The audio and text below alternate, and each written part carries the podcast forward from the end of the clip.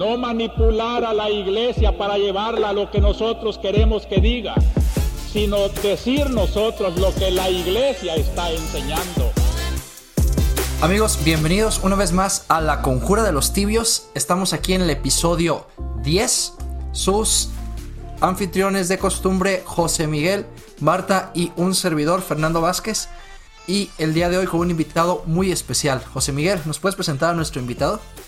Hola Fer, hola Marta. Hoy nos acompaña un, querido amigo, eh, Giovanni Fernández. Leeré brevemente su, su semblanza curricular. Él es licenciado en Filosofía por la Universidad Pontificia de México. Es maestro y doctorante en Filosofía en la Universidad Iberoamericana. Actualmente es profesor de tiempo completo en la Facultad de Humanidades de la Universidad Anáhuac, en la Anáhuac Norte. Ha sido profesor invitado en la Pontificia Universidad Católica de Valparaíso y pues él, su campo de investigación ha sido cuestiones de, antropología filosófica, eh, cuestiones de metafísica, y en particular él se ha especializado en el pensamiento de un filósofo que no es de los más famosos, que se llama Eric Shibara, que creo que vale mucho la pena eh, recuperar. Pues bienvenido a la conjura de los tibios, Giovanni, es, es un gusto que, que nos pasa a acompañar. Y pues hoy creo que hay muchas cosas de las cuales podremos ir hablando. Muchas gracias, es un gusto estar con ustedes.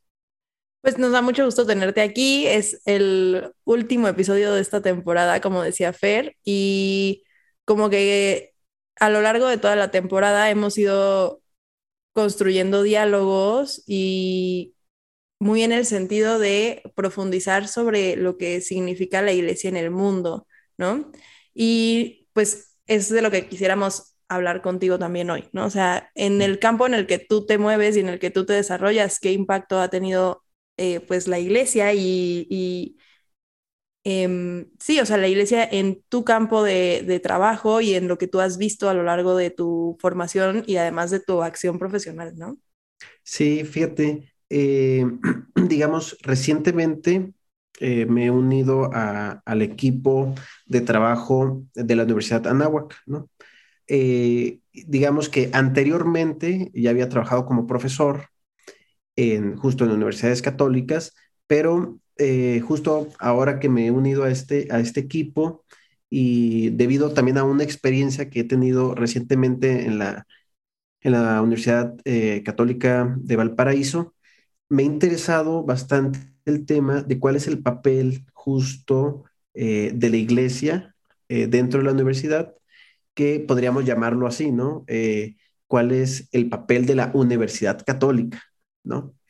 Este, fíjate que eh, encuentro, digamos, varios eh, eh, fenómenos, ¿no? Que podrían mermar, si quisiéramos comenzar por, por la crisis, ¿no?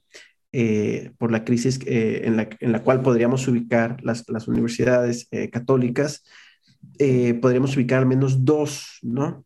Que a mí me parece bastante interesante que, que pudiéramos explorar, ¿no? Y justo estos dos fenómenos los ubican eh, Benedicto XVI en, en muchos de sus textos, ¿no? Sobre la universidad, por ejemplo, en el discurso de la Universidad de Ratisbona o en el discurso a la Universidad de la Sapiencia, ¿no? Y también hay otro filósofo que se llama Alasdair MacIntyre, filósofo eh, católico, ¿no? Tal vez de los, de los más importantes ¿no? en nuestros tiempos, este, que también mencionan estos dos fenómenos. Concretamente, ¿cuáles son? ¿No?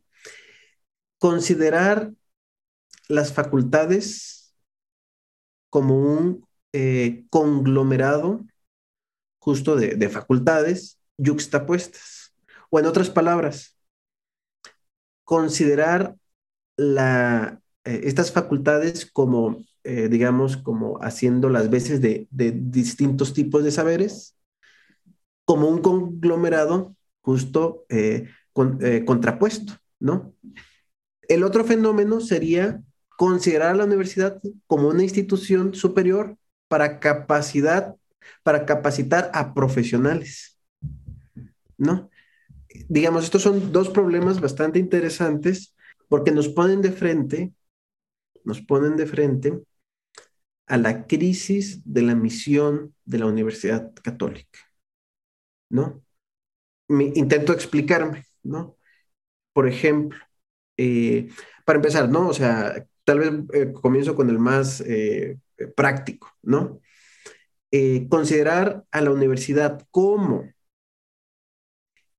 una institución de estudios superiores para profesionalizar alguna actividad comúnmente práctica, ¿no?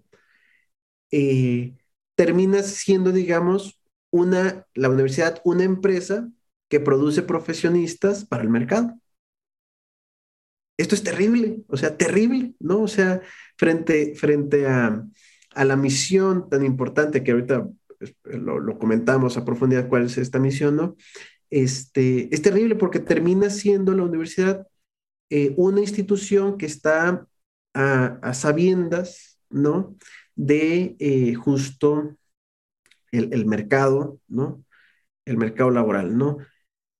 Y bueno, la otra que creo que, que creo que es mucho más dramática porque apunta directamente a, la misión de la universidad católica, pero a la universidad también en general, al proyecto de la universidad en general, que es justo el considerar que estas facultades como eh, representación de un conglomerado de saberes es yuxtapuesto. Es decir, no hay eh, unidad, digamos, por un lado. Y por otro lado, no hay universidad en el sentido de saber universal. ¿Por qué? Eh, porque, digamos, si nosotros observamos, si nosotros observamos el siglo XII, el nacimiento de la, de la universidad, ¿no? Que el Papa Benedicto XVI lo resume de una manera magistral en eh, el discurso eh, a la sapiencia, en Roma, ¿no? En unos, en unos cuantos parrafitos se resume de manera interesantísimo y dice, podemos observar cómo este, eh, la universidad creó al principio cuatro eh, facultades, medicina, derecho, filosofía, teología. Y nos pone de frente, digamos, nos pone de frente al, eh, digamos, al origen, al hecho, ¿no? Que hace que, digamos, emerja, se geste, ¿no? El, el, fenómeno universitario. ¿Cuál es? Un origen justo antropológico, ¿no? estamos, digamos, estamos frente justo a, a, aquello que le da justo cohesión ¿no? Cohesión a, este, a, la, a, los saberes que al menos se estaban presentando en el siglo XII, ¿no? Medicina, derecho, filosofía, teología, ¿no? digamos, apuntando nuevamente a, este, digamos, aspecto como de crisis, ¿no? Eh, de este conglomerado de saberes o de facultades yuxtapuestas o contrapuestas, ¿no? dice justo a las Dair McIntyre, ¿no? Que con lo que nos enfrentamos con este fenómeno no es con la universidad, sino con la multiversidad o la pluriversidad, ¿no? Es decir, un conjunto de muchos saberes que no tienen justo una, eh, digamos, unificación, ¿no? un, digamos, una misión en conjunto, sino simples saberes separados, ¿no? Y nos ponen de frente justo a aquello que busca la palabra misma de universidad. Por un lado, universalidad y por otro lado también unidad, ¿no? Al menos aquí hemos bosquejado, ¿no?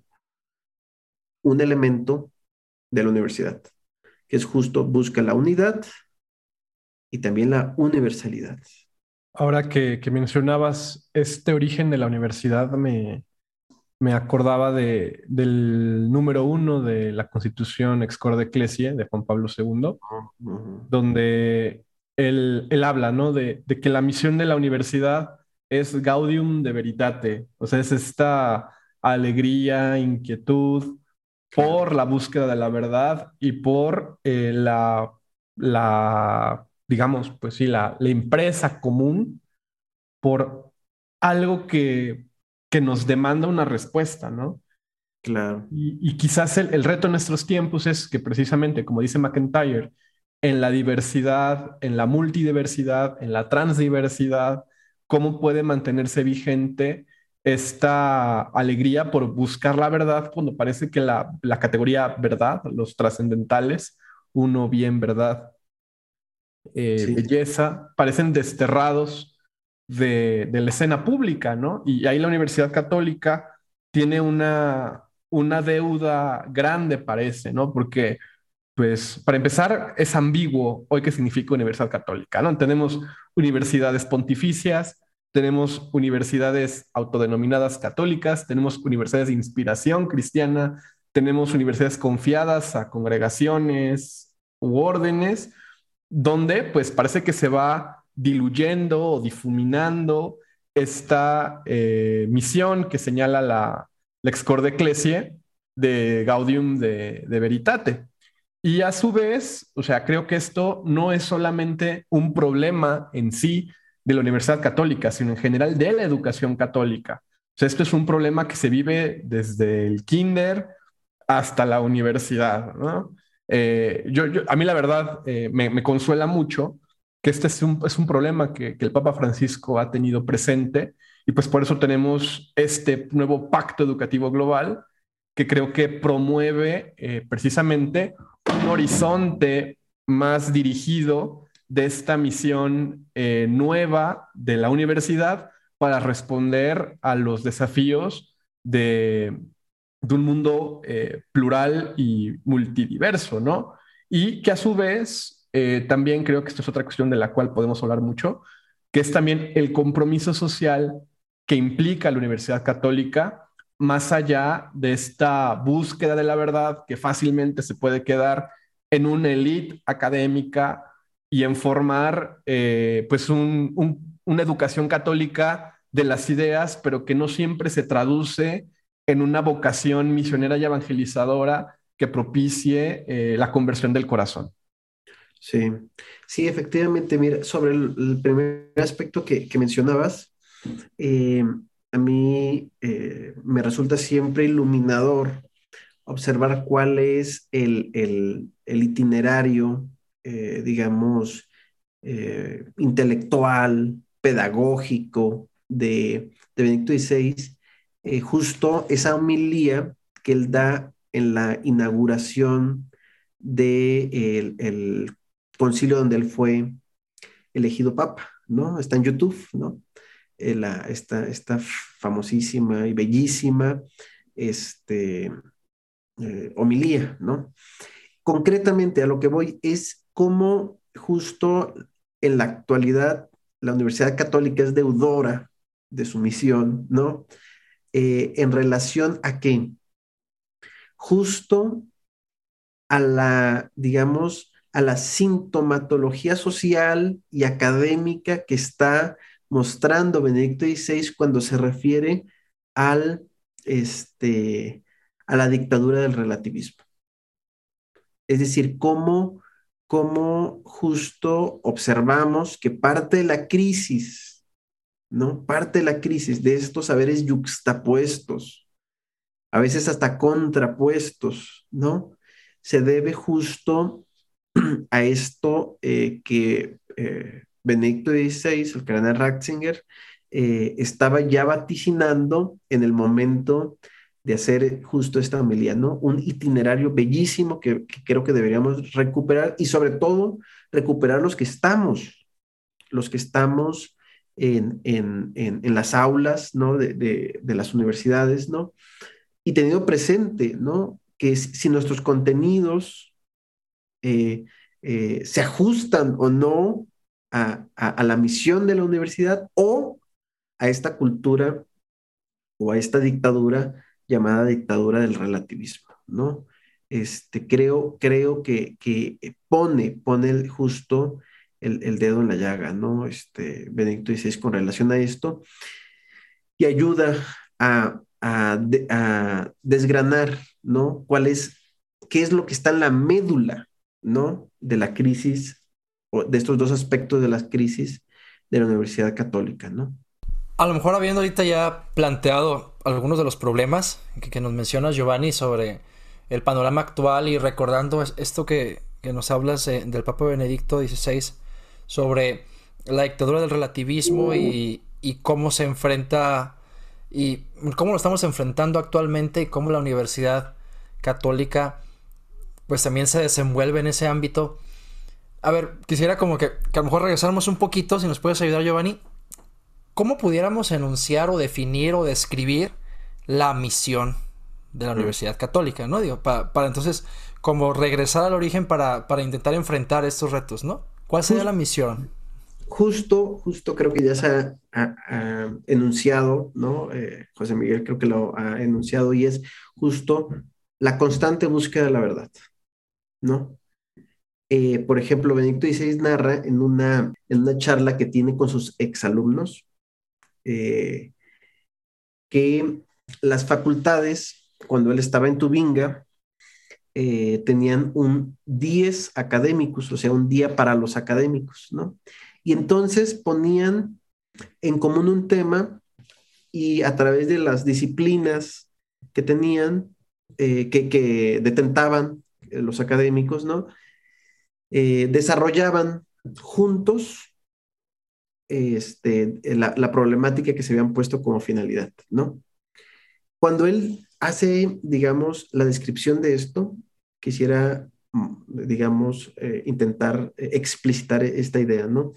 Cuando él describe este hecho, esta, este recuerdo que tiene Benedicto, él dice, nos poníamos una problemática en común, una búsqueda en común, una tarea en común, una finalidad en común.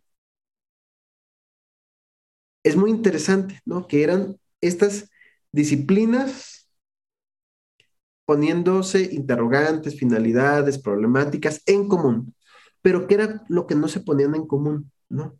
¿Qué es lo que él menciona, que a mí me, llama la atención cuando lo leí por primera vez?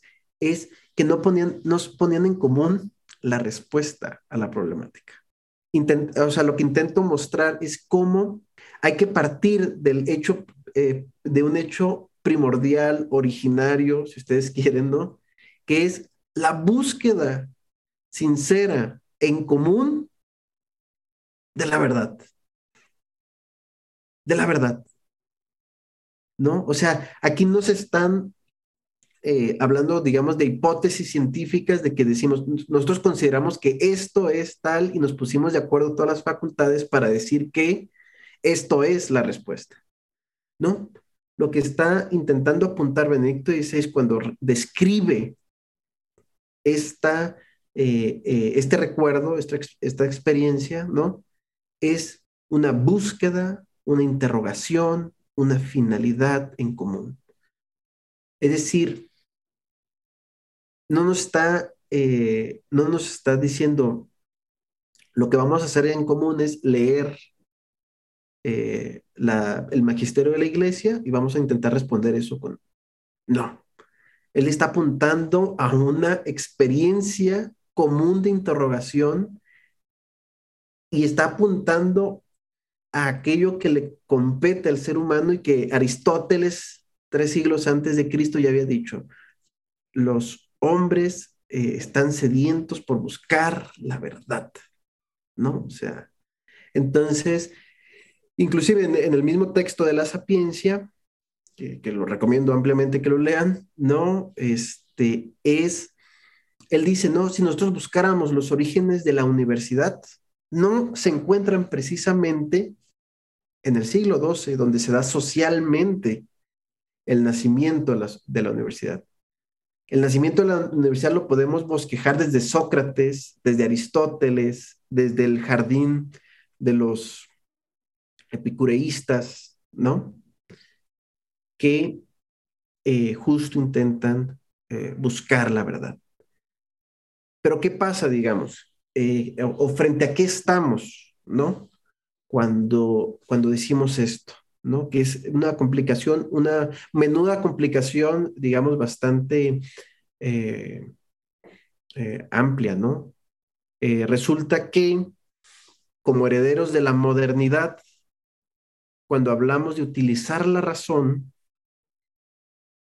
cuando hablamos de utilizar la razón, justo tenemos la complicación de encontrarnos con la versión, digamos, reduccionista de la razón ilustrada y moderna que tiene que ver con o asimilar con razón con experimentación. ¿No? Entonces, justo, o sea, eh, eh, si nos ponemos en común una interrogación, una problemática, una finalidad en común, pues se ponen, digamos, de manifiesto una serie de, asuntos eh, que son propiamente humanos, ¿no? ¿Cómo utilizar la razón? ¿Qué significa buscar la verdad? Para empezar, creo que el primer desafío es desafiar justo que es pensar, ¿no? Que para la universidad comúnmente tiene que ver con eh, métodos eh, que le llaman exactos. Estoy haciendo un curso ahorita de educación religiosa en escuelas, ¿no? Yo estoy en escuelas, no en universidades, pero me, ahorita que, que decías todo esto, eh, en el curso estaba escuchando hoy que decían, es que la misión del educador católico no debe ser solamente proporcionarle a el alumno respuestas a preguntas que no se ha planteado, sino hacer que se plantee las preguntas que lo van a llevar a las grandes respuestas, ¿no? Y decía, y parte de lo que estamos leyendo en el curso es em, el curso básico de cristianismo de Luigi Giussani. Eh, y al principio dice, bueno, al, principio del capítulo quinto dice que eh, sumariamente la esencia de nuestro factor religioso representa eh, que, responde a las preguntas de cuál es el significado último de nuestra existencia, por qué existe el dolor, por qué existe la muerte, por qué vale la pena vivir, de qué está hecha nuestra realidad. Y creo que a ver, o sea, una vez más, yo no estoy en universidad, no estoy en escuela, pero creo, y también es escuela católica, ¿no? Entonces, creo que sí estamos ante una profunda crisis de que las personas no, o sea, las personas a las que estamos tratando de llegarles no se están planteando estas preguntas. Eh, la, el ruido de la modernidad y el ruido de, de la vida cotidiana no nos permiten hacer estas pausas de preguntarnos, o sea, ¿para qué estoy aquí? Eh, de dónde vengo, a dónde voy, ¿no? Que son preguntas que, que pues como humanidad nos llevamos haciendo pues toda la vida, ¿no? O sea, nos vamos a los primeros filósofos que conocemos y esas son las preguntas fundamentales, ¿no? Entonces, ¿tú cómo crees que como universidades católicas debemos fomentar, eh, o sea, además de dar respuestas, fomentar que se hagan las preguntas? Sí, sí, aquí interesante pregunta, interesante pregunta en realidad, ¿no? Eh, eh, don, Luigi Giussani dice efectivamente eso, ¿no? Eh, por, lo, lo, más absurdo que se puede hacer en esta vida es dar una respuesta de una pregunta que no se ha hecho. Claro, porque, porque ¿qué más? ¿Qué más? El proceso, ¿no? del pensar del alumno, ¿no? Más bien lo que hay que hacer es suscitar preguntas, ¿no?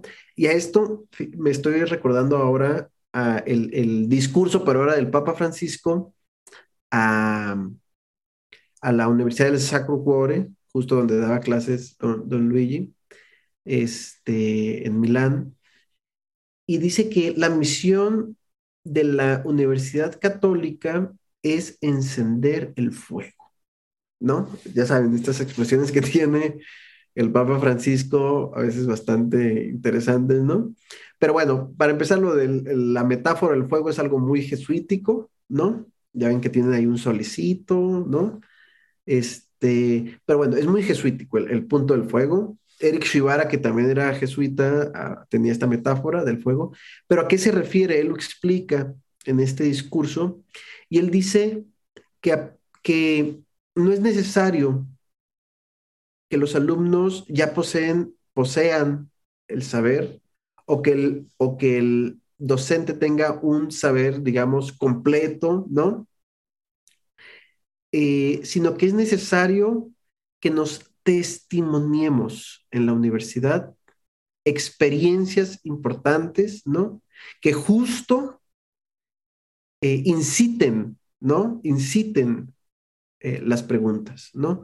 Entonces, creo, creo que por ahí podría ir la, la, respuesta, ¿no? A lo que comentas, ¿no? O sea, por un lado, no eh, dar respuestas de preguntas que no se han hecho, que significa adoctrinar, ¿no? Cuando uno da respuestas de preguntas que nadie se ha hecho, eh, eso es adoctrinar tal cual, ¿no?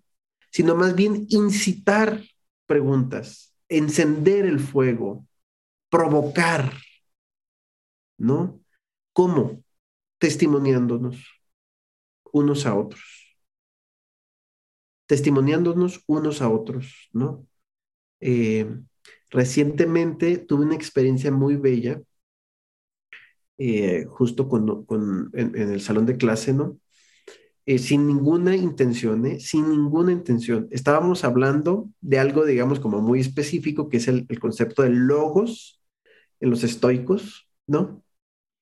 Y yo tenía por ahí una serie de, de diapositivas eh, de un curso que yo he tomado de patrística, sobre todo de la, de la escuela alejandrina, de Clemente Alejandría, donde él habla sobre este, eh, de logos, ¿no? De logos, ¿no?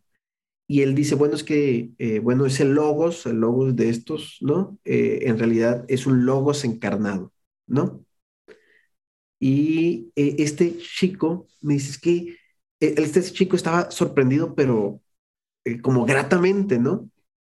Es que, es que lo veo tan claro. Él me dice, lo veo todo tan claro, dice este chico, ¿no? Dice, es que a mí ni me interesa la religión, pero, pero qué listos eran estos. O sea, para empezar, ¿qué, qué he leído, ¿no? Este, este tal Clemente, ¿no?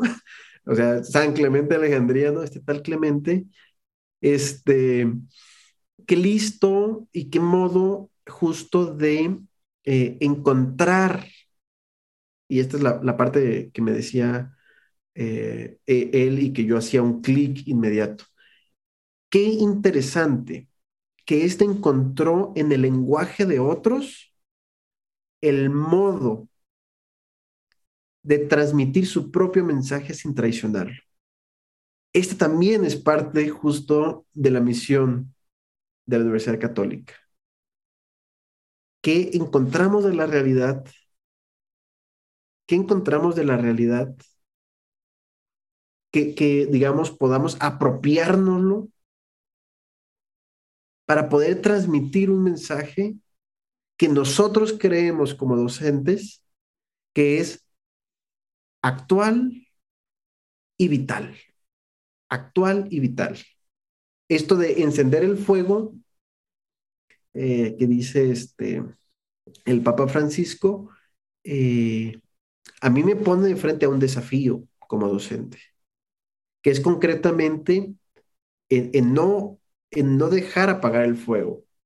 Es decir, como, como docente, asumo libremente una responsabilidad que significa vivir en tensión eh, mi relación, ¿no? Eh, eh, con, Dios, con Cristo, etcétera, ¿no? Con la iglesia, ¿no? Porque justo este es el, primer punto, ¿no? O sea, yo no, no me interesa, digamos, el, proselitismo. A mí me interesa justo encender fuegos, ¿no?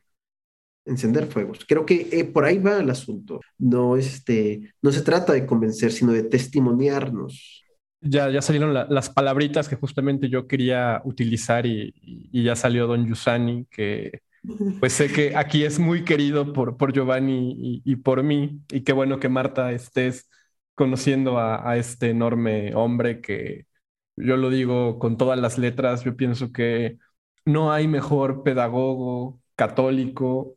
Eh, nadie ha pensado mejor la educación católica que, que Don Luis Yusani y, su método me parece genial, ¿no? Y, y, pues don Yusani dice, ¿no? O sea, que, que la educación solo vale en cuanto obedezca a la realidad y nos invite a, a respetar hasta los más pequeños detalles, ¿no? Es, es, lo que encontramos en, en Educar es un riesgo. Entonces yo te pregunto, Giovanni, ¿cuál es la misión de la universidad en esta obediencia a la realidad y en este cuidado y respeto hasta de los más pequeños detalles, que es algo que a veces se pierde? Sí, sí, sí. Eh, digamos, si, si, si, quisiéramos hablar o concretar, ¿no? Una misión social, ¿no? Eh, de la Universidad Católica, creo que la respuesta iría en la misma dirección, ¿no? ¿Qué de la realidad, qué de la realidad nos estamos preguntando, cuestionando eh, eh, digamos, eh, el, saber que se produce es un, es un, saber, como lo decías tú hace rato, ¿no? de unos cuantos elegidos que solamente tienen acceso a ese saber, de modo que se convierta casi en un saber esotérico. O la Universidad Católica se pregunta justo en obediencia a esa realidad por las problemáticas de hoy, ¿no? Por las preguntas del hombre de hoy, ¿no? Eh, digamos, quisiera poner un ejemplo, ¿no? Este, que, a mí me parece lo más bello, ¿no? Eh, cuando se dio el jansenismo en, Francia, eh, que era justo el problema de la gracia y la libertad, había una disputa entre los jesuitas y los dominicos sobre eh, justo este mismo problema, la gracia y la libertad, ¿no? Era justo el molinismo y Báñez, ¿no? Esta disputa bastante famosa, ¿no? Y había un tal Pascal que hacía panfletos de lo que había surgido de la discusión entre jesuitas y dominicos y los repartía, ¿no? Repartía los panfletos. Y no solamente repartía los panfletos, sino que él a veces ponía su propia versión del asunto, porque él como que tenía así como tintes más, más, eh, ni tan dominicos ni tan jesuitas, sino que era más jansenista, porque tenía una hermana por ahí en el convento de un, de un jansenista. Pero a lo que voy, la discusión universitaria salía de la universidad. ¿Por qué? Porque era pertinente. Porque era pertinente, ¿no? Porque se estaban cuestionando asuntos de índole vital, ¿no? De índole vital. O sea, eh, eh, llegaba, llegaba, digamos, al, escenario de lo público justo las eh, discusiones, las discusiones que se eh, digamos, gestaban ahí, ¿no? Es decir, es una palabra bellísima y muy usoniana el asunto de la obediencia, ¿no? O sea, cómo, eh, cómo la universidad en este sentido, la Universidad Católica es obediente a la realidad. Si es obediente a la realidad, los temas acuciantes, eh, digamos, efervescentes, actuales, estarán en la universidad. ¿No? Pero en qué medida justo este, eh, se juega esto, ¿no? A mí se me viene aquí ahorita la mente, tal vez es un excursus, ¿no? Eh, del, valor eh, moral que tenía el intelectual justo en la Edad Media, ¿no? A tal grado que podemos ver en San Agustín y como heredero de San Agustín o de este pensamiento San Buenaventura, eh, aquella afirmación que dice que, que el hombre que se encuentra en pecado no puede poseer la verdad, ¿no? Entonces justo se busca que el intelectual, el profesor, pues sea un hombre, digamos, de, de moral probada. ¿A qué me refiero con esto? ¿No? ¿A qué me refiero con esto? Que hay el, el intelectual católico, el, el, profesor católico, ¿no? Le interesa, ¿no? eh, que haya una eh, coherencia, digamos, y, no necesariamente moral, ¿no? O no primeramente moral, sino vital, ¿no? Experiencial, entre aquello que se pregunta en la academia y entre aquello que justo vive, ¿no? Es decir, cómo, cómo este, se puede observar en una parte de la historia, eh, eh, digamos, esta, esta sinergia, ¿no? Esta sinergia. Eh, una sinergia que no vemos exactamente hoy, ¿no? O sea, hoy un académico puede ser impresionantemente reconocido, ¿no? Sin necesariamente, este, sin necesariamente eh, tener una moral probada, ¿no?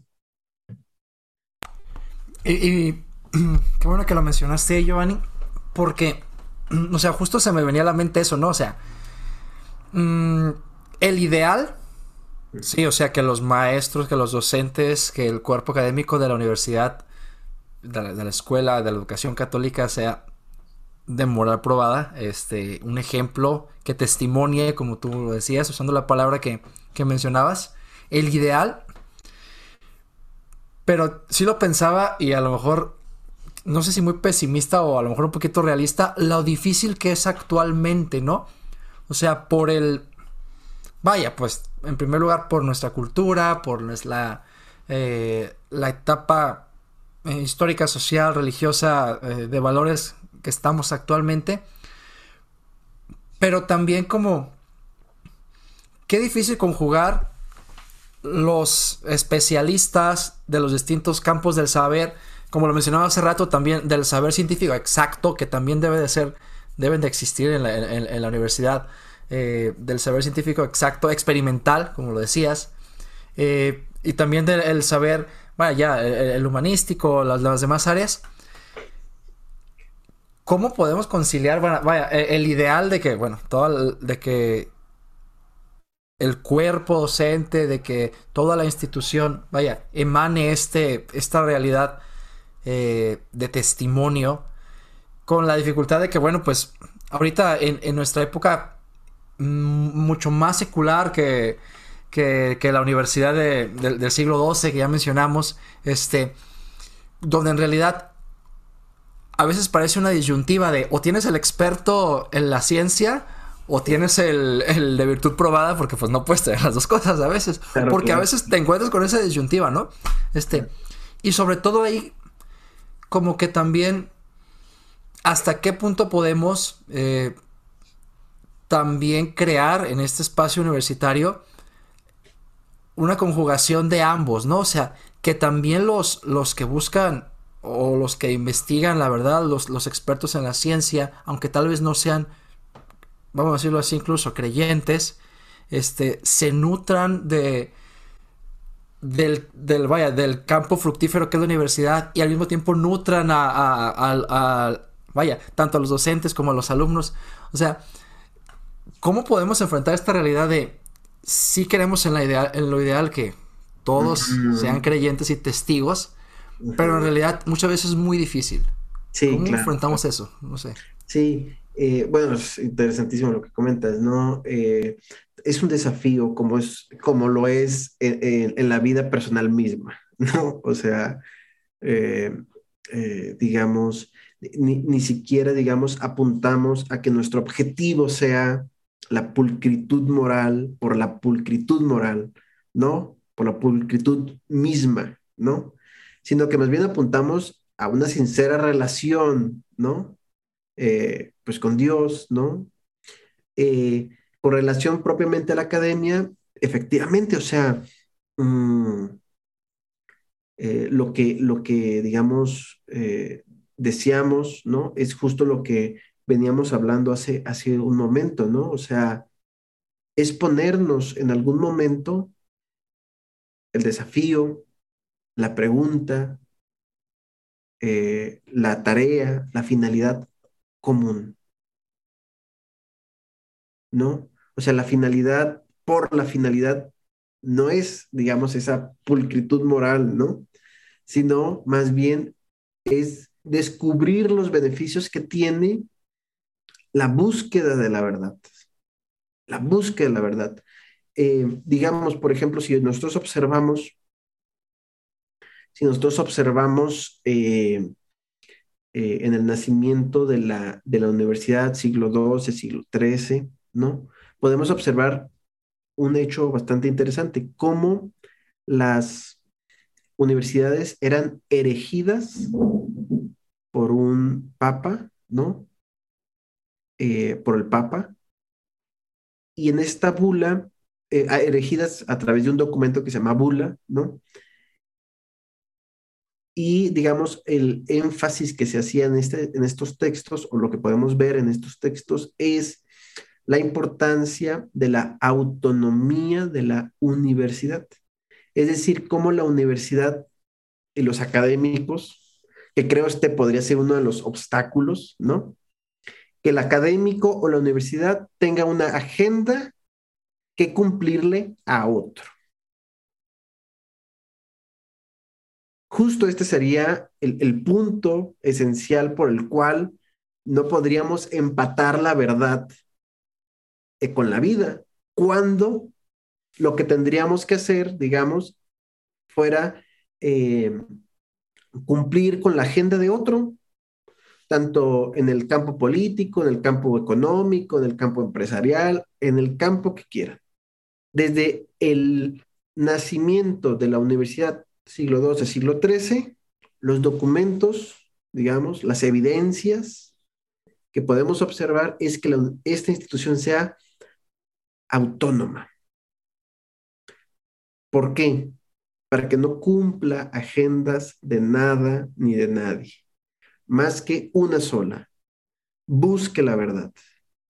¿no? Justo creo que ahí está el, meollo del asunto, ¿no? ¿De qué modo, de qué modo, podríamos hacernos la pregunta, ¿no? Las universidades, concretamente las católicas, ¿no? Eh, han perdido, digamos, en ese sentido, en el sentido que lo estoy diciendo, la autonomía. ¿De qué modo podemos observar que alguna esté más preocupada por cumplir agendas ¿no? Que no son propias, digamos, eh, de la misión de la universidad, ¿no? Eh, de este modo, creo, de este modo creo que se ilustra el, el punto, ¿no? No es, digamos, la pulcritud por la pulcritud del académico, sino más bien su sincera búsqueda, ¿no? La sincera búsqueda de la institución por eh, justo los, los, eh, el ideal ¿no? Eh, del cristianismo. Creo que por ahí va, ¿no? Y creo que también tiene mucho que ver con esta parte de, o sea, lo que decíamos desde el principio, ¿no? O sea, realmente es este, este alegrarse por, por la verdad y... y Exacto. O sea, también creo que algo muy triste de ver es que hemos vuelto la verdad como algo como de, híjole, es que tenemos que decir esto, pero ¿cómo lo van a tomar? En vez de, de algo como que realmente nos lleva a la plenitud, ¿no? O sea, hablar con la verdad y, que las personas a través de sus, lo que, el ejemplo que decías, ¿no? O sea, que a través de sus propios planteamientos y de sus propias necesidades profundas del corazón lleguen a la verdad, es, e-, es algo muy bonito de ver, ¿no? Y es algo muy bonito de experimentar, ese, eh, ese como momento en el que hace clic la verdad en ti, ¿no? Y, el que, y en el que lo puedes ver, que hace clic la verdad en alguien más, pues debería ser algo alegre, ¿no? En vez de algo que a lo que le tenemos miedo y de, ay, no, pero es que cómo va a reaccionar tal persona si decimos esto, o cómo va a reaccionar tal, eh, sí, o sea, ¿cómo va, a, cómo, cómo va a reaccionar esto, ¿no? Y tendemos a como equipararlo, diciendo que muchas personas tienden a equiparar esto de decir la verdad con ser políticamente incorrecto, ¿no? Que no es lo mismo. Creo que, em, o sea, decir la verdad no es algo que, que lastima o que hiere, es algo que trae alegría, que trae gozo.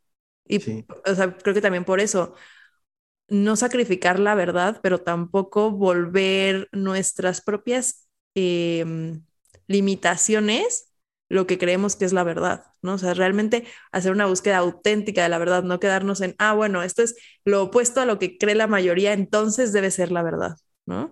Sí, sí, justo apuntas a un asunto bastante interesante, ¿no?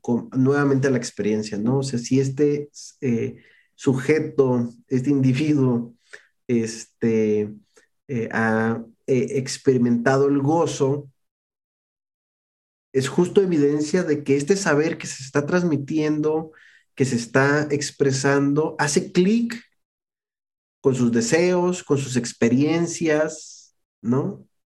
Hace clic, ¿no? Y, digamos, eh, quisiera, digamos, traer a colación dos asuntos, ¿no? Por un lado, el concepto de sabiduría, que es un concepto bastante raro para, para el saber universitario, ¿no? Este, y eh, justo cuál es el elemento que unifica, ¿no? Eh, yo, yo diría, ¿no? Y leyendo, aquí, este, siguiendo a, estos autores que les comentaba al principio, Benedicto, a las Dair McIntyre, el mismo Papa Francisco, ¿no? Cuando hablamos justo de la misión de, eh, la Universidad eh, Católica, eh, que por un lado decía Francisco de encender el fuego, o el Papa Benedicto XVI regresar al espíritu justo que la gestó, no significa, no, yo no quisiera aquí plantear este asunto, ¿no? No significa volver justo a la, a la universidad medieval, ¿no? A la filosofía medieval. Pero que, que sí, ¿no? De la universidad medieval podríamos justo rescatar, ¿no? Eh, cuando hablaba de, esta, de estas dos vertientes de la crisis, los saberes yuxtapuestos y, este, y la universidad como una institución de estudios superiores, eh, la, la, la, propuesta tanto de Benedicto como de Alasdair McIntyre en palabras diversas y en argumentaciones diversas, creo que tienen un, mensaje, digamos, eh, que, se encuentra, pues, ¿no? ¿Cuál? Un saber que exista en la universidad, un saber que unifique los saberes. Un saber que unifique, que le dé cohesión a los saberes. Y quisiera que exploremos esta idea, por ejemplo, en, en la filosofía medieval, el saber que unificaba era justo la teología, ¿no? El que daba una perspectiva de trascendencia, ¿no? Frente a los diversos saberes, ¿no? La medicina, el derecho, la filosofía, y junto con ellos todo lo demás, ¿no? El trivium, ¿no? La gramática, la matemática, la astronomía, ¿no? Entonces, digamos, había un saber que tenía la función de unificar los saberes por un lado. Pero justo este saber que unifica es justo lo que mencionaba ya eh, ahorita Marta, ¿no? Unifica el saber, pero también da una perspectiva de sentido al ser humano. Que haya un saber que nos muestre una finalidad, un origen, ¿no? Que nos eh, muestre, digamos, eh, los eh, eh, en, palabras de, Don Jus, ¿no? Eh, los, los deseos profundos, ¿no? Del corazón, ¿no? Y que hagan clic justo con el saber necesario que tienes que tener para la vida, para tu profesión, etcétera, ¿no? Yo no estoy diciendo con esto que todas las universidades católicas deben de tener una facultad de teología, ¿no? No, o no, no, mm, digamos, no, no necesariamente, pues, ¿no? No necesariamente. Lo que yo sí estoy diciendo es que haya al menos algunos ejes temáticos que ayuden justo a, a, unificar. Y creo que podrían ser al menos tres, ¿no? La reflexión acerca de la persona,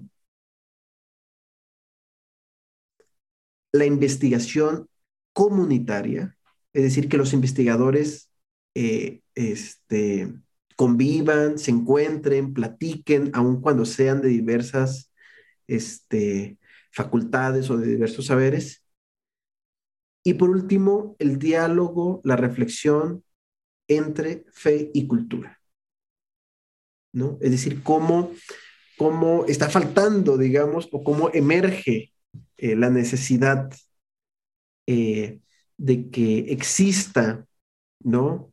un, diálogo con relación a estas tres. La persona, la investigación comunitaria y la reflexión de la relación entre fe y cultura.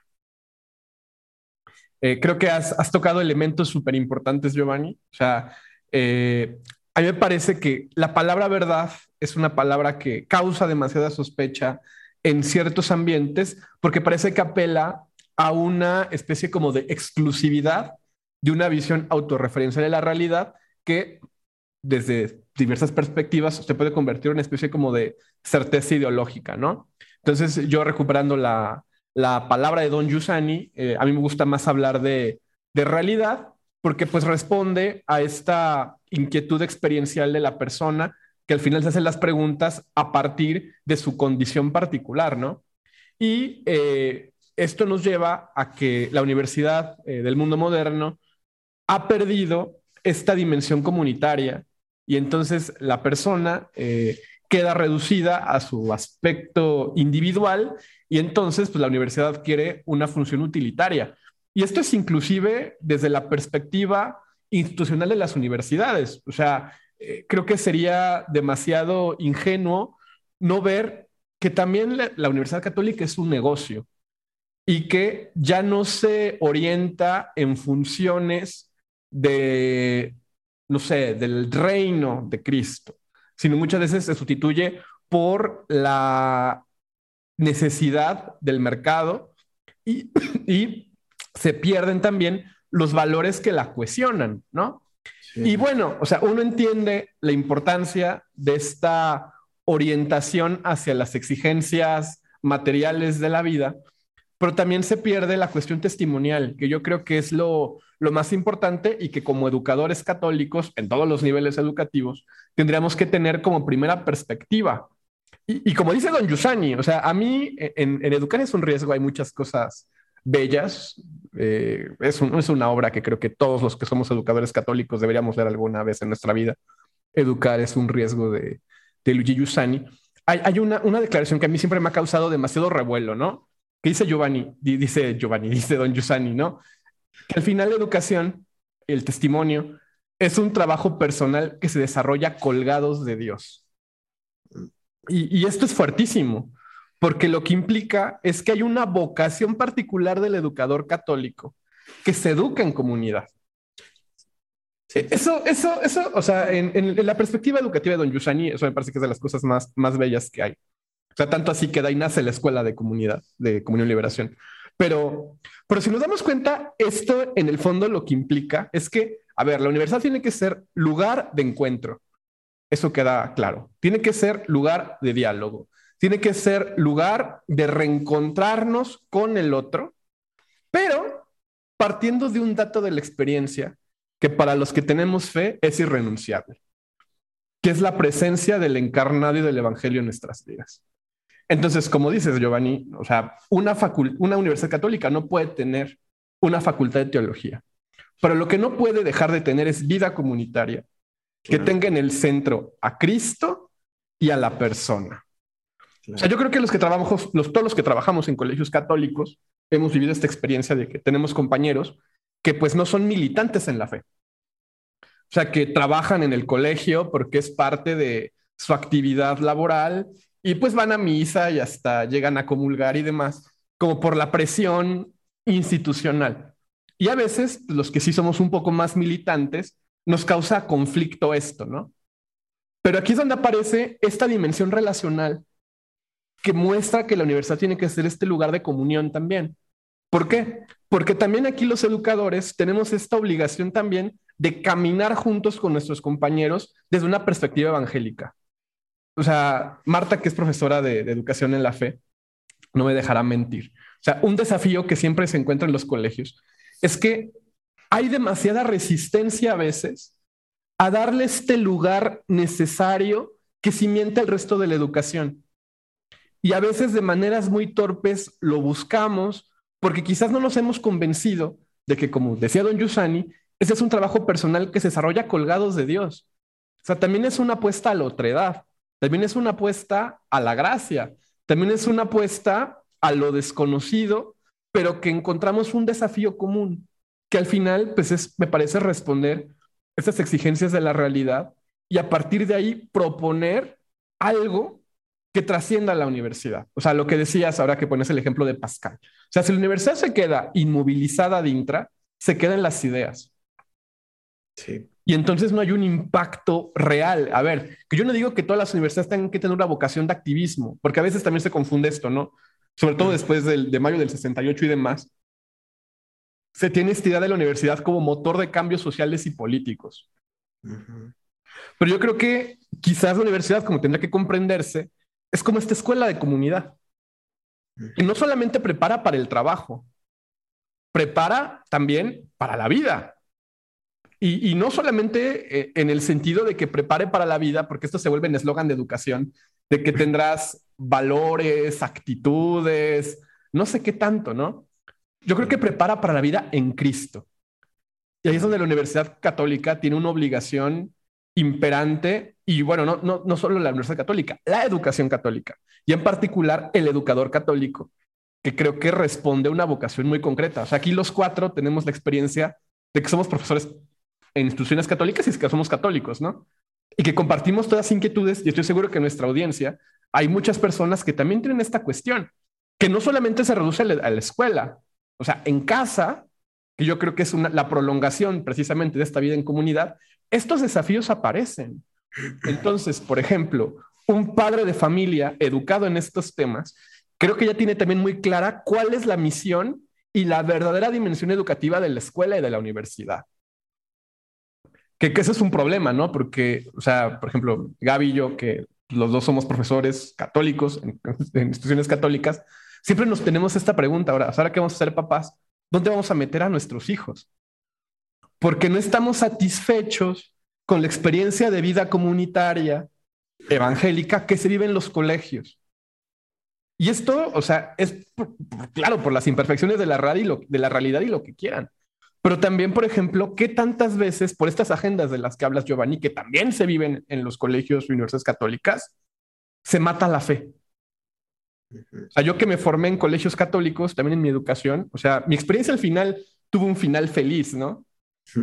Pero por mucho tiempo, o sea, a mí la educación católica era una especie como de añadido, a veces muy impuesto, a mi experiencia eh, de vida porque quizás, salvo una, una Sor, Sor Mari Carmen, si escuchas esto, te mando un, fuerte abrazo, nadie se preocupó por este proceso educativo.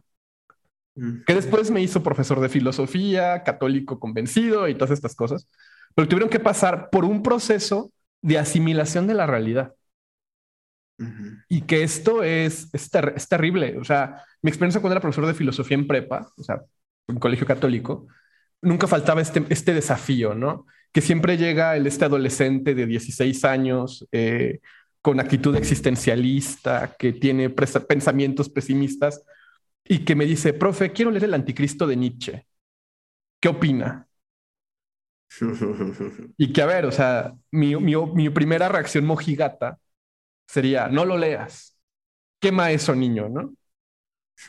Pero por otra parte surge precisamente esta cuestión de unificar la verdad y de ver la realidad, esto también es muy del Papa Francisco, en esta visión poliédrica, donde creo que el educador católico tenemos la misión de ser un poco la brujulita que puede ir diciendo a partir de nuestro testimonio, colgados de Dios, por dónde se pueden ir conduciendo. El otro día Marta, eh, de una clase en el CISAR, y me encantaba algo que decía, ella también da temas de, educación sexual integral. O sea, pues es que, o sea, al final, si tú no asumes esa vocación, alguien más la va a asumir. Y es lo que pasa en la universidad. O sea, pues esto suena así medio extraño, ¿no? Pero a ver, si tú puedes trabajar en una universidad y aunque sea pública y autónoma, ¿no? Y aún así testimoniar ahí. Claro, claro. Y, mantener esta este mismo rigor de obediencia a la realidad y de seguimiento evangélico silencioso. Sí, es impresionante, sí. Pero, pero a ver, por el, por el tema Giovanni, ya va, mi pregunta. O sea, es, pero ¿no te parece que cada vez se desgastan más estas estructuras? O sea, yo en la universidad tuve experiencias, tú las conoces muy bien, muy fuertes, en una universidad de inspiración católica, confiada a una congregación, por anunciar el Evangelio, por intentar comprender en esta dimensión de apertura que no podemos creer en agendas ideológicas y que se pierde el sentido primario del rigor de la realidad. Sí. Porque son muchas cosas, o sea, o es el mercado, o es una agenda ideológica, o es el pragmatismo para aumentar matrícula. Sí. Pero parece que fácilmente se, se pierde el centro de unidad y de comunión de la Universidad Católica. Sí, totalmente. Eh, fíjate, eh, efectivamente, o sea, observamos que, que, que, en, México, que es lo, lo que conocemos así de, de, primera mano, en muchas ocasiones se, se pone en riesgo, ¿no? la misión, ¿no? Pero me ha encantado, hasta me ha conmovido por, en algún momento lo, lo primero que comentaba sobre eh, la, la dimensión eh, de otredad que hay en la, en la universidad, ¿no? Y justo la palabra que yo eh, quería, digamos, la, la, siguiente idea que quería mencionar era justo la, la siguiente, que, que, resume, sintetiza lo que eh, bellamente comentaste sobre la dimensión del otro en la universidad, y es la expresión comunidad universitaria. ¿Cuántas veces no lo hemos dicho? ¿Cuántas veces no lo hemos escuchado? Pero ¿cuántas veces no hemos calado en lo que significa decir comunidad universitaria? ¿No? Justo, justo creo que la palabra o la expresión comunidad universitaria eh, eh, contiene, eh, digamos, la idea de la experiencia misma de la universidad. O sea, cómo, cómo eh, cuando decimos comunidad universitaria estamos expresando la, la experiencia que, digamos, estamos llamados a hacer de la universidad encontrar en, ese, en esa institución en la cual este, tenemos muchas esperanzas, ¿no? Que se llama universidad.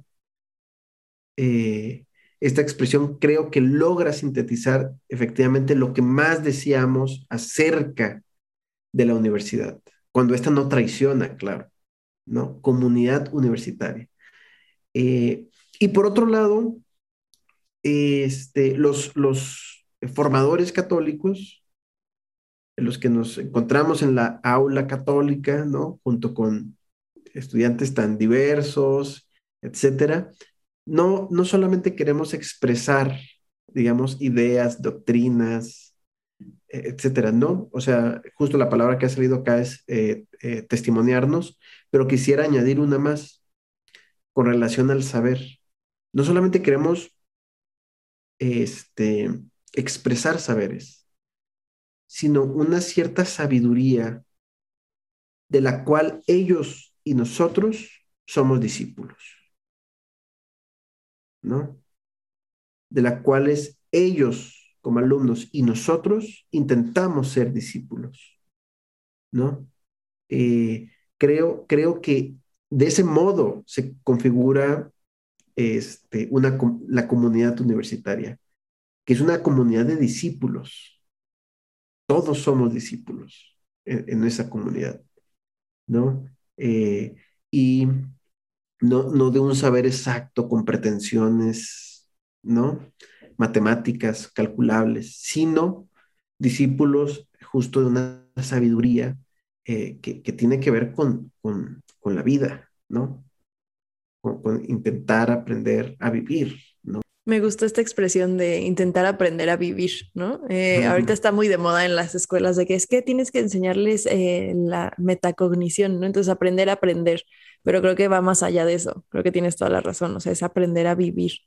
Sí, decía Don Yusani, de hecho es una idea más o menos yusaniana, que todo es un vano intento. ¿no? Todo es un vano intento, ¿no? Para eh, alejarnos de pretensiones, ¿no? Sí, o sea, al final creo que mm, en educación es muy difícil como que nosotros podamos saber el impacto que puede haber tenido no solo nuestra enseñanza como académica, ¿no? Lo que creo que ha sido como algo muy recurrente de este episodio, ¿no? O sea, no solamente es la parte académica, es la parte también testimonial y vivencial, ¿no? Entonces, no sabemos el impacto que va a tener, pero precisamente por eso es tan importante que sea una enseñanza coherente, que sea una enseñanza que transmita, ¿no? Porque también si nuestro actuar como, como educadores católicos, es incoherente, es deficiente, es... También eso tiene impacto y también puede, puede afectar negativamente la, vivencia de la fe de nuestros educandos, ¿no? Sí. Em, entonces, creo que tenemos, o sea, es algo súper delicado y alguna vez eh, en alguna capacitación o curso o algo así, nos hablaban de este, de esta importancia de, aproximarnos a los educandos como tierra sagrada, ¿no? Y nos decían así de, o sea, es como Moisés, ¿no? Con la zarza ardiente y que Dios le decía, bueno, quítate las sandalias porque es tierra sagrada.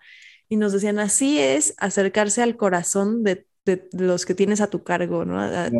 o sea, tienes que acercarte con toda esa delicadeza y esa, ese conocimiento de que son tierra sagrada que no puedes pisotear, ¿no? Que tienes que más bien como decías, encender esos fuegos, esa zarza ardiente en sus corazones, pero pues acercarte con toda la delicadeza, ¿no? Entonces, así como, como para como terminar con cosas muy concretas, mm, si tuvieras así, no sé, unos cuatro o cinco consejos así o aproximaciones muy, muy, muy, muy concretas, muy puntuales de cosas que tiene que ser, tienen que pasar en la Universidad Católica y que los educadores católicos tienen que hacer, ¿cuáles serían? Eh, bueno, considero que eh, voy a reiterar este, algunos puntos que ya eh, hemos comentado, ¿no? Pero quisiera añadir uno más, que es, bueno, estos cuatro son la centralidad de la persona, la, investigación y el, saber en conjunto comunitario, retomar la relación entre fe y cultura. Y justo eh, este, este último punto, eh, quisiera poner un ejemplo, ¿no? Donde en la universidad donde trabajo, este, los estudiantes, eh, hay, una gran parte de estudiantes que son de la comunidad judía, y después de una serie de materias de, integración, justo, este, tienen de filosofía, de epistemología y tienen una última eh, de un poco parecido a la, teología fundamental. Y digamos, los, judíos toman eh, la materia con un rabino o con un maestro judío y otros este, con eh, un maestro este, eh, católico. A lo que voy con esto es cómo el, maestro, el profesor universitario, ¿no? Está llamado a ser uno de estos que evidencian, apuntan, les hace ver a los estudiantes que el deseo que tienen es justo un deseo de verdad, un deseo de justicia, de belleza, ¿no? Que a todo ser humano nos constituye, ¿no? Es decir, lo que justo Don Yusani le llama el sentido religioso, ¿no? Y que finalmente desemboca en este deseo, en un deseo de infinitud, de trascendencia, ¿no? Entonces, justo yo añadiría estos tres puntos, este más, ¿no? Educar, educar en, en, en que el, el, hombre, el ser humano, el individuo, ¿no? Descubra estos deseos que le constituyen y que el, que el profesor sea como, como este que da la dirección, ¿no? Eh, de algún lugar, ¿no? Eh, mira, este lugar se llega así, ¿no? Y justo lo que está haciendo el, el, eh, el profesor es apuntar hacia un lugar sin intentar ahorrarle el camino al, al, estudiante. Yo creo que estos serían los, los puntos.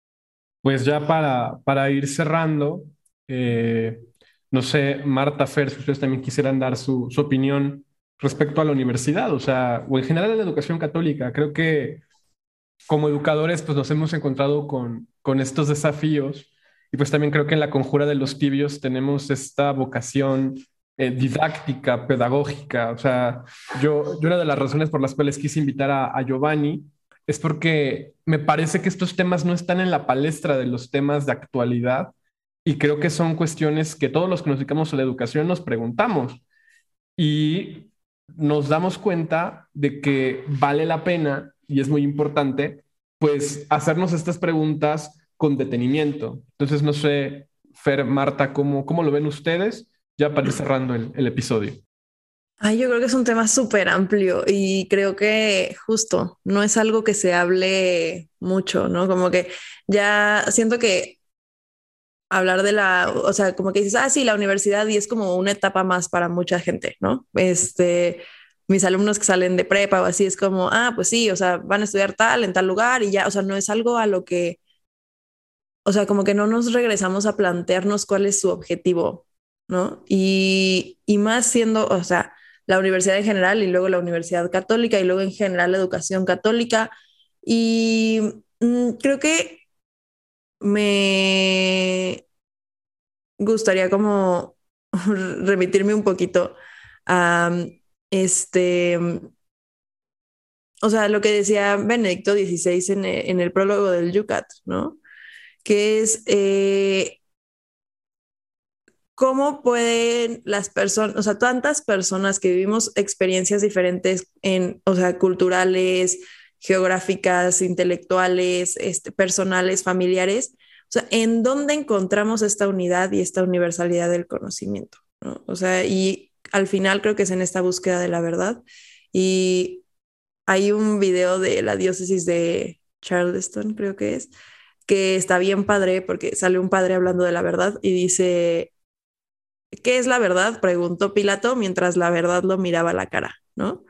Y siempre esa frase se me ha quedado muy grabada y siempre creo, o sea, siento que esto, esta búsqueda de la verdad debe ser la búsqueda del, rostro de Cristo, del rostro de Cristo crucificado, pero también resucitado y glorioso.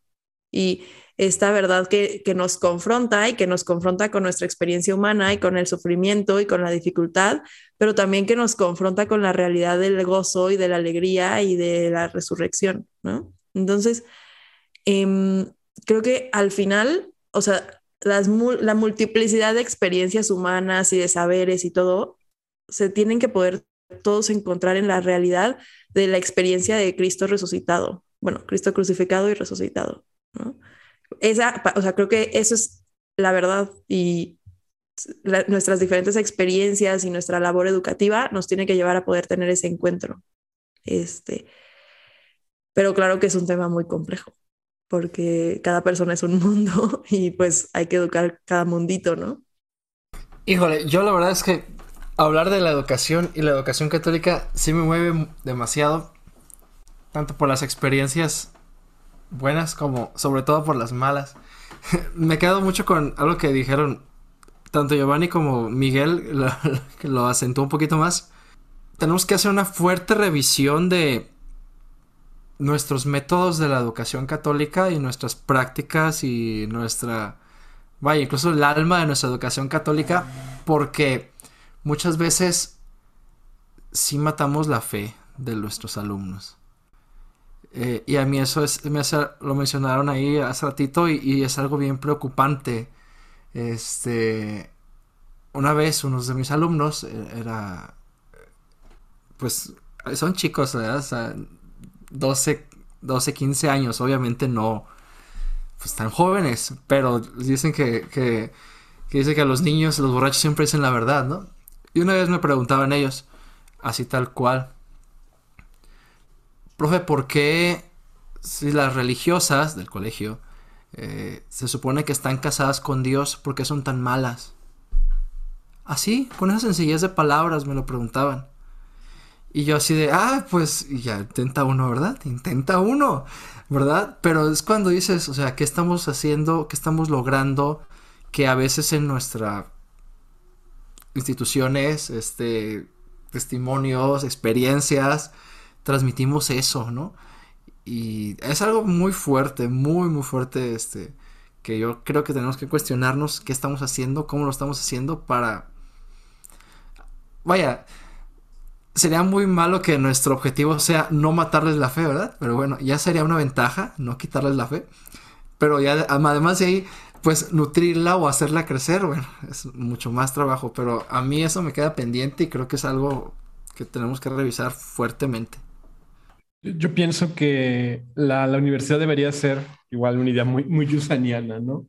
Pues debería ser este lugar eh, donde se pueda revelar el misterio de Dios en el campo de la experiencia humana. Yo, creo que esto es, esto es muy importante y esto requiere una pedagogía particular que requiere precisamente este diálogo entre fe y cultura que es completamente estéril si no pasa por la experiencia de la persona testimonial. O sea, al final el número uno de Deus Caritas Est.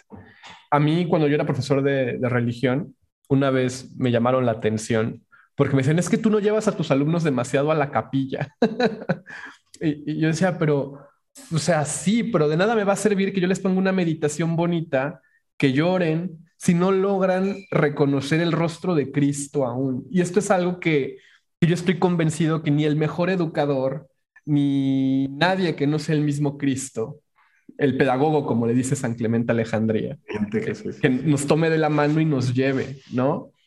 Pero creo que sí se puede, eh, como dice el excor de Eclesia y, muchos documentos, propiciar estos lugares donde se pueda eh, dar, em, pues, esta revelación del misterio de Dios en la experiencia humana, o sea, que realmente las exigencias de nuestro corazón se vean reflejadas. Yo creo que para eso la universidad tiene que ser, y la escuela en general tiene que ser comunitaria. Giovanni lo dijo muy bien, o sea, tiene que ser este lugar de, vida común al final y donde nos tenemos también que acompañar con nuestro testimonio, ¿no? Y, está muy bien, o sea, yo creo que, por ejemplo, eh, el sentido litúrgico, eh, las oraciones y demás, funcionan, pero, pero creo que si no hay testimonios que realmente logren eh, invitarnos a, esta, a esta inquietud universal, los esfuerzos van a ser muy, muy en vano. Y esto es una vocación personal y particular. O sea, no, sé ustedes cómo lo vean, a lo mejor yo soy demasiado ingenuo, pero yo jamás he visto mi función como, como educador católico como un aspecto netamente laboral y, verán, de verdad que eso me ha causado un montón de problemas, porque a veces uno por eso aguanta cosas muy tóxicas, uno a veces por, por esas cosas dice, bueno, pues al final es por un bien mayor y, y, se deja eh, explotar, porque esa es la palabra, por aquellos que hacen de la educación católica un negocio, ¿no? Pero al final, es Gaby y yo que somos profesores, a veces Gaby termina muy cansada y me dice, es que de verdad a veces no puedo con la vida en el colegio. Le digo, pero pues al final lo que le dice Giovanni, cuando ponemos a la persona al centro, cuando nos damos cuenta de que al final el fin y bien mayor que se busca es el bien del educando y que al final es algo que contribuye al bien común, eh, creo que cumplimos un poquito con nuestra misión evangelizadora, que es otra dimensión que creo que da para otro episodio completamente, que es la dimensión evangelizadora de los educadores católicos o formadores católicos y de la universidad misma porque creo que esto tiene que pasar también por nuestro encuentro personal. O sea, yo creo que los que llegamos a la docencia, siendo católicos, tenemos eh, testimonios muy particulares que nos han conducido a esto. Eh, y, providencialmente, cuando nos colgamos de Dios, creo que las cosas se van dando. O sea, yo que fui un, alumno muy, muy resistente a, la fe y a la educación católica, al final acabé siendo profesor de formación católica y de religión, precisamente porque como que yo me, me propuse eh, dar estas clases como me gustaría que a mí me las hubieran dado. Y, la verdad, o sea, yo donde encontré esto fue en la obra de Luigi Giussani. O sea, a mí de verdad, don Giussani, por eso es tan importante en mi vida, porque conocer su método sobre la realidad me permitió dar en el clavo justamente en lo que, en lo que apuntaba Giovanni, que tiene que ver con el sentido religioso. O sea, si entendemos la religión como el religare, como lo que pone en comunión todo, lo que hila todo, lo que le da sentido a la realidad, nos vamos a percatar de que esto no es inmediato y no es evidente y requiere por un proceso que curiosamente no está al nivel de las ideas. Es una, una cuestión dual, es el corazón y son las ideas y la razón nos permiten comprender mejor la cuestión del corazón para no caer en emotivismos. Por ejemplo, McIntyre, ahorita que, que Giovanni lo mencionaba al inicio, pues menciona que es el gran problema de nuestro tiempo, ¿no? Que el emotivismo sustituye a la virtud. Y entonces, cuando el, emotivismo sustituye a la virtud, pues quedamos en un relativismo completo. Porque entonces, pues, ¿para qué sirve la universidad? O sea, para hacernos sentir supuestamente bien, ¿no? Y entonces nos preocupamos más, por ejemplo, por la identidad universitaria, de que te pongas una chamarrita de tu universidad, que ahorita traigo. y, y te olvides de todo el proceso de creación de generación de comunidad.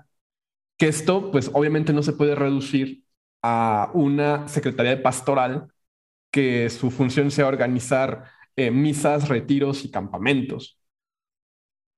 Pero no hay una fórmula, o sea, como dice Giovanni recordando a, don Yusani, sea, estos son intentos, son ensayos, son aproximaciones, no hay una fórmula absoluta y terminada y acabada.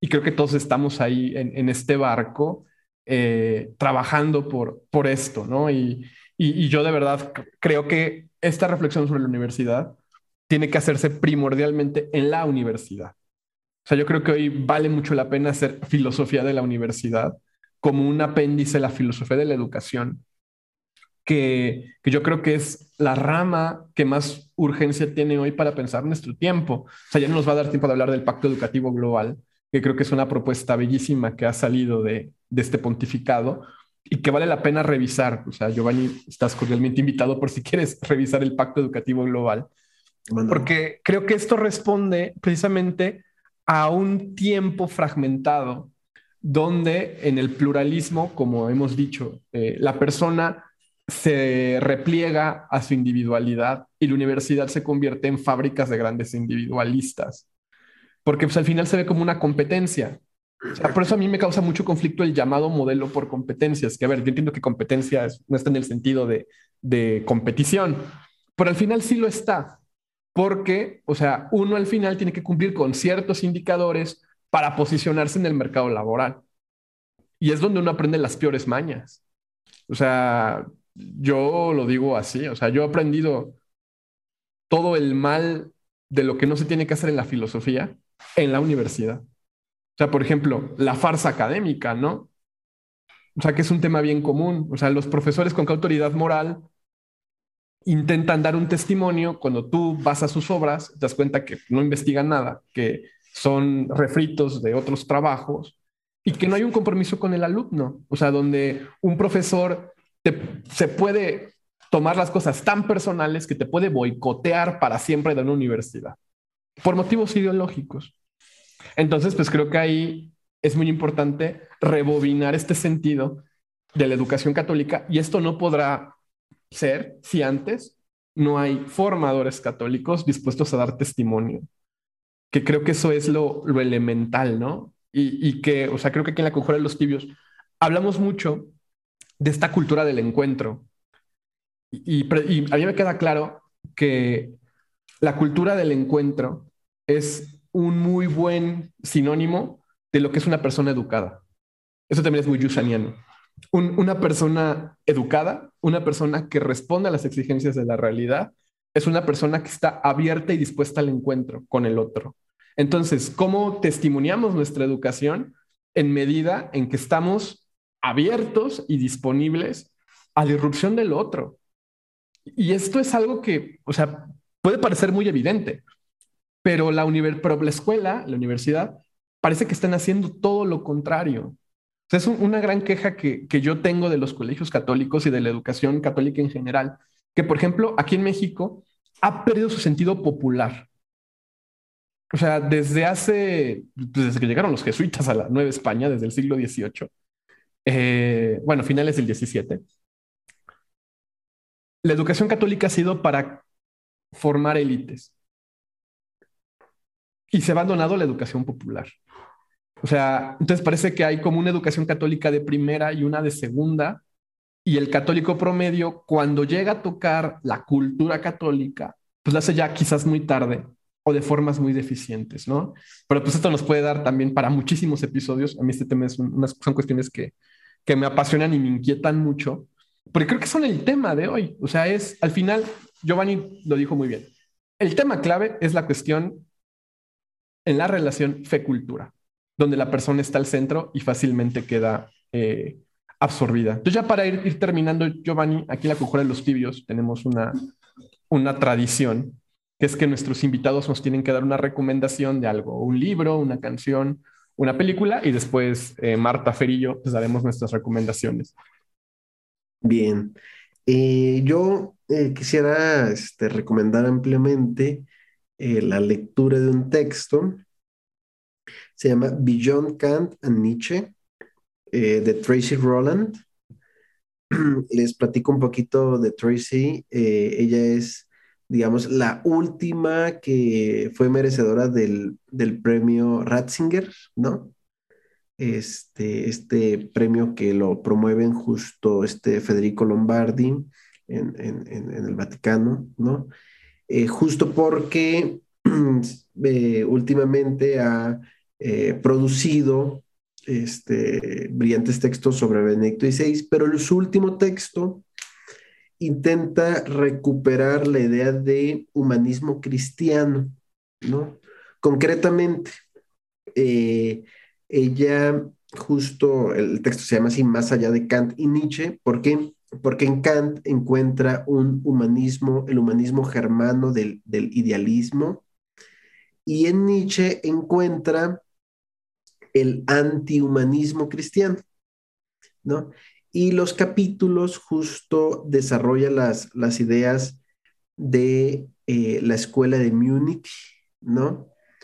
Eh, que es eh, una escuela de filósofos y teólogos católicos, ¿no? Entre ellos está Carmuth, este, Romano Guardini, Eric Shibara, por supuesto, ¿no? Y justo estos, eh, entre otros, defendieron el humanismo cristiano frente, frente al humanismo germano y al humanismo anticristiano, ¿no? Entonces creo que es un texto que vale mucho la pena si quisiéramos comprender a qué nos referimos con humanismo cristiano, ¿no? Este otro, otro tema, otro temazo, ¿no? Otro temazo. Y y creo que también sería interesante eh, leerlo, conocer el texto, si están interesados en saber y en cultivar aquellos autores que son del patrimonio filosófico propiamente católico, ¿no? Entonces, eh, eh, contemporáneo, ¿no? Contemporáneo. Este, entonces, esa sería mi, mi recomendación. Muchas gracias, Giovanni. Marta, Fer. Yo em, justo es que estoy leyendo muchas cosas de este tema por el curso que les dije que estoy tomando, pero algo así breve, súper conciso y que me gustó bastante es el discurso del Papa Francisco a los participantes en la plenaria de la Congregación para la Educación Católica. Es un discurso de febrero del 2014 pero ya saben que en vatican.va pueden encontrar todas estas cosas. Y está súper lindo, o sea, habla como muy puntualmente a los educadores católicos y, a la, mm, no solamente a la figura del educador, sino también a la misión del educador. Entonces está muy padre y siento que va mucho con el tema de hoy.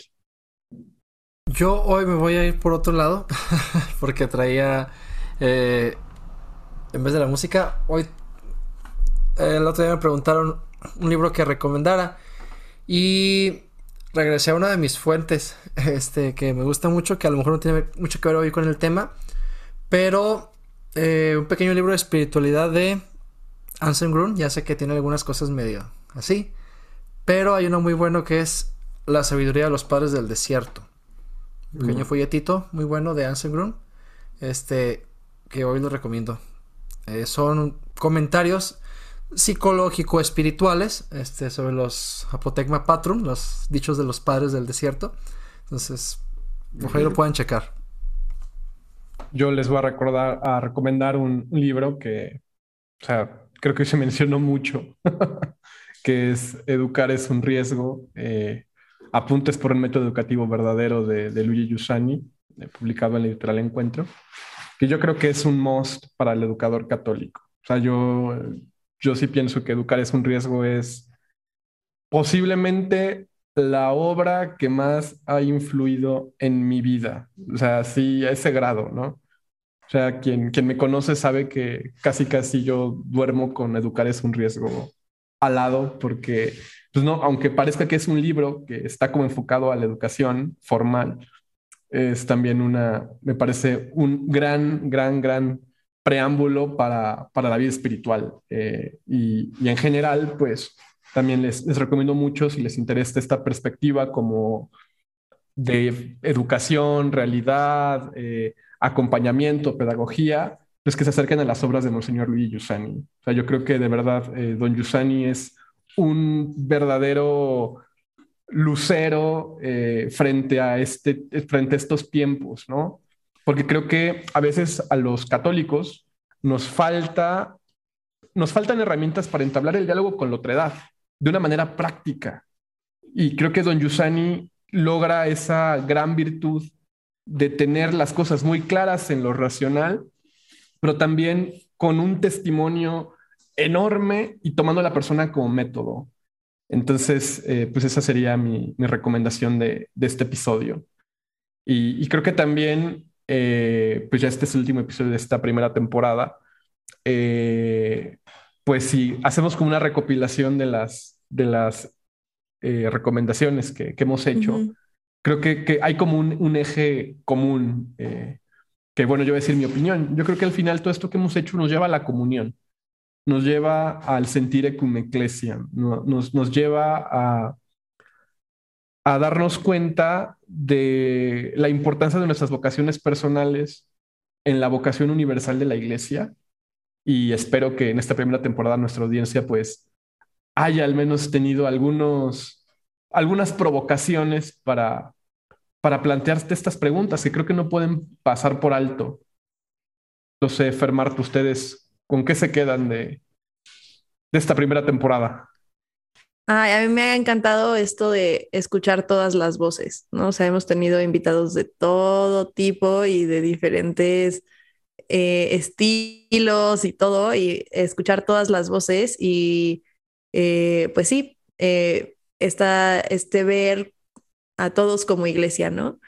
Y pues nada, siento que sería importante y bueno, estaría padre que si, que si de nuestra audiencia también nos quieren mandar como sus conclusiones, lo que han, lo que han pensado, lo que han meditado, lo que han aprendido, lo que se han cuestionado, pues están, ya saben, el canal de comunicación abierto y este, estaría muy interesante que lo pudiéramos retomar en la siguiente temporada.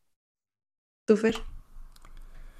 Pues al final de la primera temporada, la verdad es que yo me quedo, en primer lugar, personal, este, completamente nutrido de los testimonios, de las ideas y de las reflexiones de nuestros invitados. Porque como ya hemos dicho también muchas veces, escucharlos a, ustedes, o por ejemplo Giovanni y los que nos acompañaron, a mí me nutre. O sea, yo acabo aprendiendo, yo acabo emocionándome otra vez en los distintos temas de los que hemos hablado. Espero que eso también hayamos logrado transmitir a los que nos escuchan. Y segundo, también, que yo también espero que lo hayamos podido transmitir a ustedes, es el no tener miedo de ir a los temas profundos y muchas veces difíciles. Es decir, nos hemos metido a cuestionar, a preguntar, a hablar de distintas cosas de que creo que son necesarias, este, que creo que son necesarias cuestionar, señalar, preguntar, este, reflexionar, proponer y que si queremos en realidad transformar nuestra sociedad, este, dar un paso más hacia el reino en este mundo, pues creo que es necesario hacerlo. Espero que eso les haya servido en esta temporada. Pues no nos queda más que agradecerle a, Giovanni y a nuestra audiencia por acompañarnos en, esta noche. Eh, Giovanni, ¿dónde te pueden encontrar o por si nuestra audiencia te quiere contactar? Eh, yo creo que podría ser por correo y este eh, es mi nombre Giovanni, pero se escribe J O V A N I Giovanni fp arroba outlook.com. Pues muchísimas gracias y nos vemos en el próximo episodio de La Conjura de los Tibios que inaugurará la segunda temporada.